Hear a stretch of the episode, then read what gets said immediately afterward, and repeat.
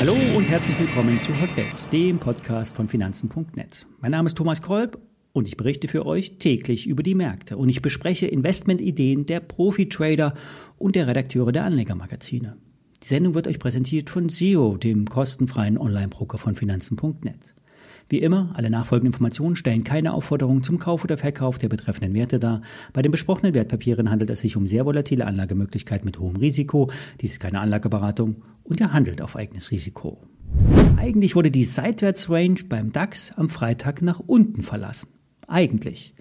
Die Bewegung zurück in die Range am Montagvormittag ist aber nicht ungewöhnlich. Die amerikanischen Indizes sind nämlich reif für einen Bounce nach oben. Vom Peak haben die US-Indizes rund 6% abgegeben und nun steht eine Gegenbewegung an. Die könnte beim S&P 500 bis zu 4080 oder 4120 Punkte führen. Aber mit Blick auf das Monatsende sehen die Monatskerzen nicht rosig aus. Profis werden versuchen, in die Erholung neue Puts zu kaufen. Ich habe noch den Apple Put im Depot. Unter 150 Dollar bleibt die Apple-Aktie eher im Konsolidierungsmodus. Bei den Video, Nvidia sieht es eher noch weiter bullisch aus. Leider, denn hier habe ich immer noch die Puts. Es kann jederzeit zu einer weiteren Explosion nach oben kommen.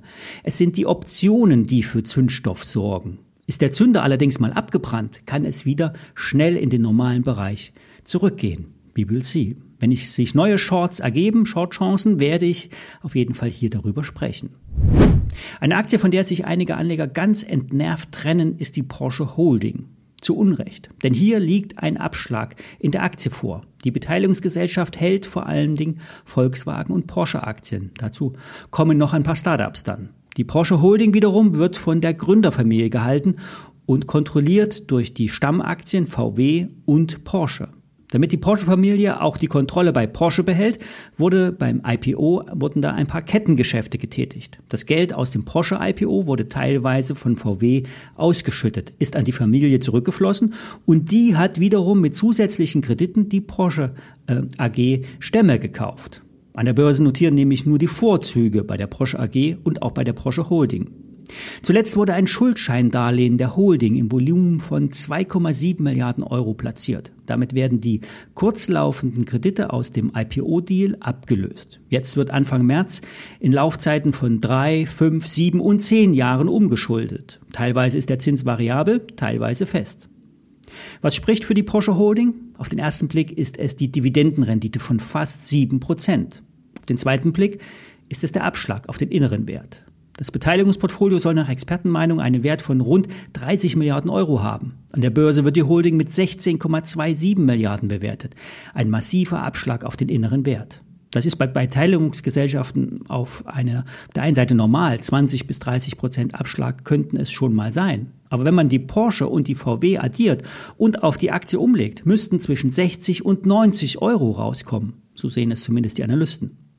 Beim Blick auf die Kennzahlen rangiert die Porsche Holding mit einem KGV von ungefähr 6 auf dem Niveau der anderen Autobauer. Der zuletzt gezeichnete Schuldschein war Kreisen zufolge massiv äh, überzeichnet. Das heißt, der Emittent des Schuldscheins wird mit einer sehr guten Bonität bewertet. Und das ist positiv zu, beten, äh, zu sehen. Die Porsche Holding wird am 1. Juli ex-Dividende gehandelt. Bis dahin beträgt die Rendite fast 7% per anno. Für die nächsten vier Monate wäre das hochgerechnet extrem viel Dividende. Jetzt kann man im Gegenzug aber auch sagen, die Aktie könnte weiter fallen. Ja, wenn der Gesamtmarkt abschmiert. Aber die Aktie ist zuletzt von 57 auf 53 Euro zurückgekommen. Das letzte Tief war bei 50 Euro. Das sollte ein massiver Unterstützungsbereich sein. Ich werde mir die Porsche Holding wieder ins Depot legen, nachdem ich zuletzt hier die Gewinne mitgenommen hatte. Eine Aktie, die richtig auf den Deckel bekommen hat, ist Friedrich Vorwerk. Der Wert wurde als LNG-Aktie gefeiert. Ganz Europa setzt auf LNG-Terminals und die müssen in Lichtgeschwindigkeit gebaut werden. Einer der Gründe für die Enttäuschung bei Friedrich Vorwerk war der sehr hohe Fertigungsdruck, wenig Personal und hohe Materialkosten. Der Umsatz konnte zwar im abgelaufenen vierten Quartal auf 110 Millionen Euro gesteigert werden. Die Marge ist allerdings eingebrochen. Von 1 zweistelliger Marge bleibt nur noch eine niedrige einstellige Zahl übrig. Der Aktienkurs notiert mit einem Abschlag von über 80 Prozent vom Hoch. Das zeigt, dass der IPO-Preis von 45 Euro völlig überzogen war. Hier haben sich die Erwartungen nicht ansatzweise erfüllt, vor allen Dingen an die Rentabilität, äh, die ist schmerzlich. Der Umsatz ist ja nicht das Problem, der steigt extrem. Der Kurs der Aktie hat am Freitag ein neues Tief gemacht und rutschte unter 10 Euro. Hier kann sich nun eine zweite Welle über die Aktie ergeben. Aber es kann auch Schluss sein damit, mit dem Abverkauf. Ich werde den ersten Versuch wagen und eine kleine Position aufbauen. Mit dem Wissen, dass es hier Stand heute keinerlei positiven Newsflow gibt. Sollte die Aktie weiter fallen, werde ich durch Nachkäufe den Einstiegskurs mischen. In einer Erholung sind aber hier schnell mal 10 oder 20 Prozent möglich. Wie weit sich der Gesamtmarkt erholt, werden wir sehen. Es kann sein, dass der Ausbruch aus der Range im DAX unten bei 15.250 ein Fake war. Erst bei Kursen über 15.6 würde sich das Szenario 16.000 Punkte und Allzeithoch realisieren. Morgen gibt es dazu ein Update. Bis dahin.